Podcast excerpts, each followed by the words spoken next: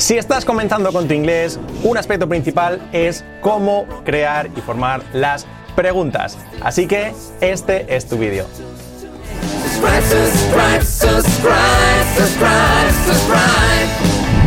So welcome here to You Talk TV today questions. Hoy preguntas, ¿cómo se forman? Porque en inglés pues son algo diferentes que en español. En español mm, da igual que sea ¿es esto una casa? o ¿esto es una casa? Vale de la misma forma. Pero en inglés solo nos sirve una estructura, que es verbo auxiliar, sujeto y luego ya, pues lo demás. Por ejemplo, si decimos ella es profesora, afirmativo, she is a teacher. ¿Cómo sería en pregunta? ¿Es ella profesora? Pues en lugar de she is, damos la vuelta. En la afirmativa tenemos pues el sujeto she y luego el verbo, pues ese verbo to be es, es verbo auxiliar. Entonces simplemente pues hacemos la inversión. En lugar de she is a teacher, para hacer la pregunta sería ¿Is she a teacher? Y así tendríamos la pregunta. Si dijéramos she is a teacher, no, sería incorrecto hacer una pregunta con el orden y la estructura de una afirmativa. Por lo tanto, para la pregunta siempre hay que hacer esa inversión. Vamos a verlo, vamos a ver muchos ejemplos con distintos tiempos verbales porque en algunos pues eh, no necesitamos auxiliar extra, el propio verbo principal hace auxiliar, como este caso. Otros sí necesitamos verbos auxiliares aparte, extra que aparecen. Los verbos modales también tienen la función de verbo auxiliar y por tanto ya no necesitan otro verbo. Vamos a ver distintos, distintos ejemplos para que lo comprendáis. Importante que el verbo to be, pues I am, you are, he is, she is, we are, etcétera, etcétera y los modales, que veremos luego si no los comprendéis cuáles son, los veremos, hacen ya esa función de auxiliar. Por lo tanto, no necesitan otro verbo extra. Y por lo tanto, pues ellos mismos con la inversión ya sirven. ¿Qué está diciendo Carlos ahora de esto? Bueno, no os preocupéis que lo vemos con ejemplos y vais a ver que es más sencillo de lo que parece. Por ejemplo, esta frase. Tú estás trabajando. You are working. ¿Cómo sería en pregunta? Presente continuo, lo he dicho, ese verbo to be hace de verbo auxiliar ya. Por lo tanto, hacemos la inversión. En lugar de you are working, para hacer la pregunta, por la estructura sería Are you working? Verbo, sujeto y luego ya el, siguiente verbo en gerundio. Are you working? Are you working? Sería así. Verbo auxiliar, are you y luego ya el verbo principal, working. Are you working? Sería así la pregunta. Si digo la frase, ellos están durmiendo. They are sleeping. They are sleeping. ¿Cómo sería en pregunta eso? Pues lo mismo, es una forma de presente continuo. Tenemos el verbo to be, are, que es el verbo que hace de verbo auxiliar, digamos. They are sleeping. Para hacer la pregunta, are they sleeping? Are they sleeping? Esa inversión clásica de las preguntas en inglés. Lo he dicho, en español podemos decir, ¿Están ellos durmiendo o ellos están durmiendo? Nos vale lo mismo. Las dos son válidas. Pero en inglés solo sería así. ¿Están ellos durmiendo? ¿Are they sleeping? Así sería. Lo dicho, para hacer la inversión, si está el verbo to be, ese propio verbo hace la inversión. Aunque sea presente simple, por ejemplo, si decimos ella es mi hermana. She is my sister. Pregunta, ¿Es she my sister? Esto no es presente continuo, es presente simple, y es mi hermana. Pregunta, ¿es she my sister? No sería she is my sister. Pregunta, ¿es she my sister? Pero cuidado, ahora que nos hemos ya adentrado en el presente simple, aparte del verbo to be que hemos visto ahora, con ella es mi hermana, los demás verbos pues ya necesitan de un verbo auxiliar aparte. Por ejemplo, si decimos esta, esta frase, tú caminas todos los días. You walk every day. You walk every day. ¿Cómo sería en pregunta? Walk you every day. No, no vamos a hacer la inversión con el verbo principal walk. Por lo tanto, necesitamos un verbo auxiliar. En este caso es el verbo do, que normalmente quiere decir hacer, pero mm, en este, en presente simple, en el presente simple no tiene traducción realmente y es un verbo auxiliar que se usa, pero luego no tendría traducción literal al español. Por lo tanto, you walk every day, para hacer la pregunta, caminas todos los días, tenemos que incluir ese verbo auxiliar que nos sirva para hacer la inversión. En afirmativo sería you do work every day, pero que nunca se, menciona en afirmativo, nunca se menciona, salvo para um, enfatizar y darle mayor importancia, pero normalmente no se menciona en afirmativo. You walk every day, pero sería afirmativo. You do work every day, lo podemos poner entre paréntesis, pero al hacer la inversión sería la pregunta, ¿Do you work every day? ¿Do you walk every day? Quiere decir, ¿caminas todos los días? ¿Do you walk every day? Aquí lo tenemos, ese verbo auxiliar do, que ha aparecido de la nada prácticamente para hacer la forma pues interrogativa. Do you walk every day? ¿Caminas todos los días? Otro ejemplo. Mm, nos gusta el fútbol. We like football. Ahí no hay verbo auxiliar do ni nada. Se puede decir que está omitido, pero en afirmativo nunca se pone. We like football. We do like football. Podría aparecer allí si quisiéramos para enfatizar, pero lo dicho, se omite. Pero al pasar a interrogativo, ¿cómo sería? ¿Nos gusta el fútbol? Do we like football? Tenemos que echar mano de ese verbo auxiliar que lo he dicho, no tiene traducción en español. Así que en, la traducción en español sería ¿Haces tú gustar fútbol? no tendría sentido. Do we like football? ¿Nos gusta el fútbol? Para preguntar, al igual que las negativas, pero es otro cantar, aparece el verbo auxiliar do. Do we like football? Y cuidado especialmente cuando se trata de la tercera persona del singular. Esta frase, por ejemplo, ella vive en Madrid. She lives in Madrid. Hemos puesto esa S porque es tercera persona del singular. She lives in Madrid. Solo aparece en el presente simple.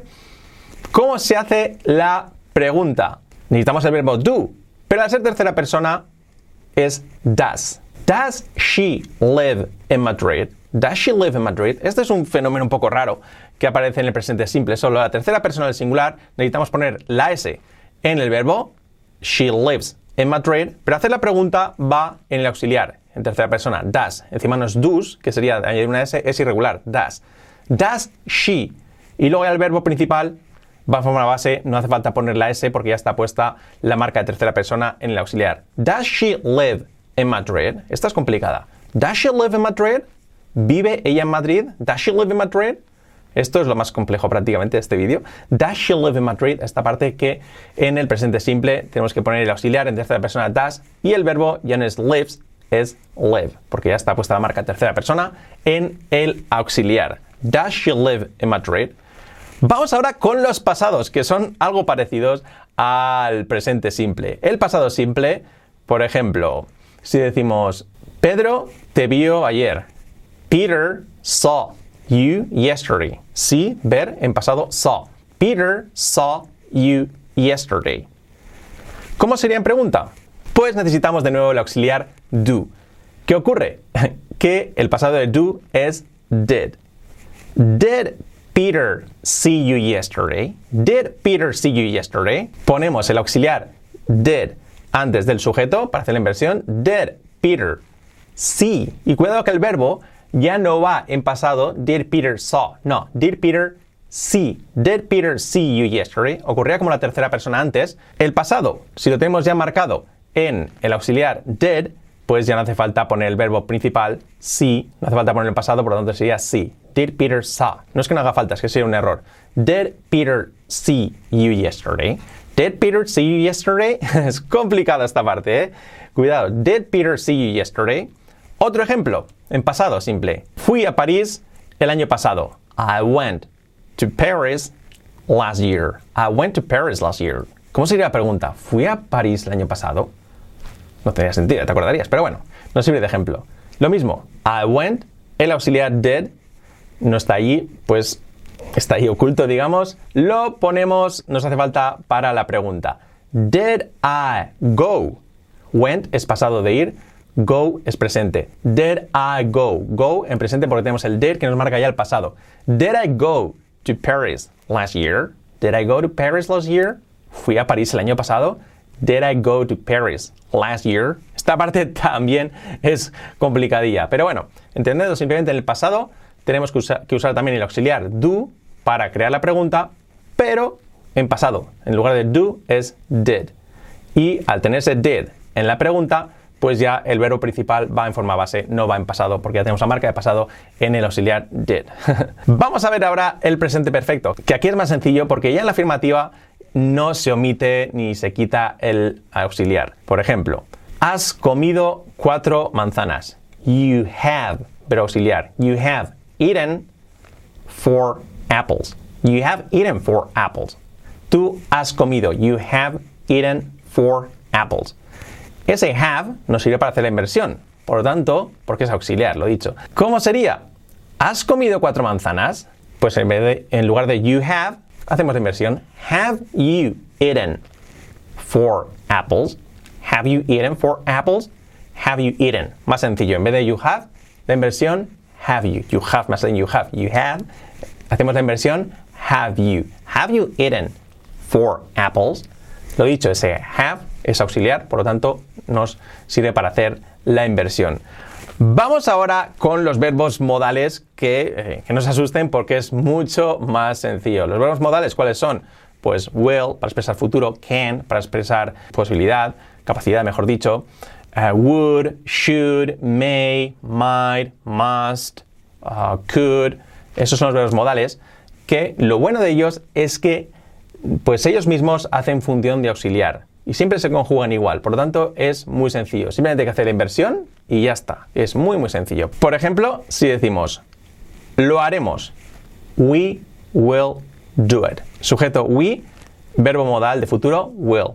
We will do it. Lo haremos, we will do it. Para hacer el futuro simplemente ponemos el will antes del verbo principal y ya es futuro. Hacer, do. Haremos, will do. Sencillo. Para la pregunta, en lugar de we will, pues la inversión. Will we do it? Y ya está. Con los verbos modales es así, súper sencillo. Will be do it. Will, will be no. Will we do it? Sería así. Will we do it? ¿Lo haremos? Will we do it? Mm, otro ejemplo con will. Ella te lo dirá. She will tell you. She will tell you. She will tell you. Ella lo dirá, te lo dirá. She will tell you.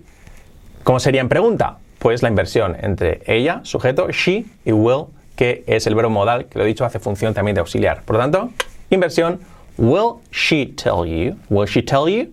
Will she tell you? Sería así, will she tell you?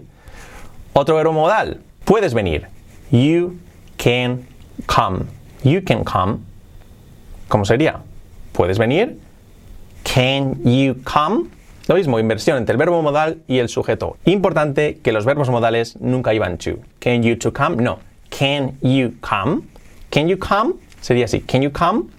Sencillo, ¿verdad? Verbos modales no tienen ningún misterio a la hora de hacer preguntas. Otro verbo modal. Debería. Should. Por ejemplo, si decimos ellos deberían saber la verdad. They should know the truth. They should know the truth. ¿Cómo sería en pregunta? Pues lo mismo. Sujeto they, should. El verbo auxiliar, inversión. Should they know the truth? Y el resto de frase igual. Should they know the truth? ¿Deberían saber la, verdad? Should they know the truth? Sería así. No vale componer eh, la entonación. You, they should know the truth. No. Should they, should they know the truth? Hay que hacer la inversión. Should they know the truth? Así sería. Aparte de, bueno, de verbos modales que hemos visto que hacen de auxiliar, de los verbos que no hacen de auxiliar y que necesitamos poner pues el do o did en pasado para hacer la función auxiliar o el verbo to be que también hace el, propio verbo de auxiliar, pues tenemos eh, algunos casos un poco pues eh, especiales. Por ejemplo, cuando la propia partícula interrogativa es un pronombre. Para decir, por ejemplo, ¿quién comió la tarta? Ahí no hay sujeto en esa frase. ¿Quién comió la tarta? Entonces en ese caso, pues no se pone verbo auxiliar. Who ate the pie? Who ate the pie? Who ate? Fijaos, esto es curioso. Si no lo comprendéis, no os preocupéis porque es un poco raro explicar. Tenemos vídeos aparte específicos sobre eso. Who ate the pie? Who ate the pie? ¿Quién comió? Who ate the pie? Si os interesa este, pues este asunto de las, las preguntas sin sujeto, tenemos un vídeo abajo, os dejo en la descripción del vídeo, que le podéis echar un ojo para que lo comprendáis mejor, más desarrollado. Pero aquí simplemente que veáis que no hay pues verbo auxiliar. Who did eat? No. Who ate the pie? El verbo en pasado y sin verbo auxiliar. Porque estamos preguntando por quién lo hizo, no hay sujeto, por lo tanto el verbo, el sujeto, perdón, está en el pronombre pues interrogativo who. ¿Quién? Y luego, pues otro aspecto importante es que también tenemos preguntas negativas. ¿Tenemos preguntas negativas? Sí. Por ejemplo, la frase tú no conoces el secreto. You don't know the secret. You don't know the secret. ¿Cómo sería la pregunta? ¿No conoces el secreto? Negativa. Pues fácil. En lugar de do you know the secret? Don't you know the secret? Don't you know the secret? La negación con la auxiliar también. Don't you know the secret? Así, don't you know the secret? Podría ser do you not know the secret, pero sería raro, no se, no se expresa nunca así. Siempre contraído. Don't you know the secret? Así sería la pregunta negativa. Otro ejemplo. Mm, él no es mi hermano. He is not my brother. ¿No es él mi hermano? ¿Él no es mi hermano?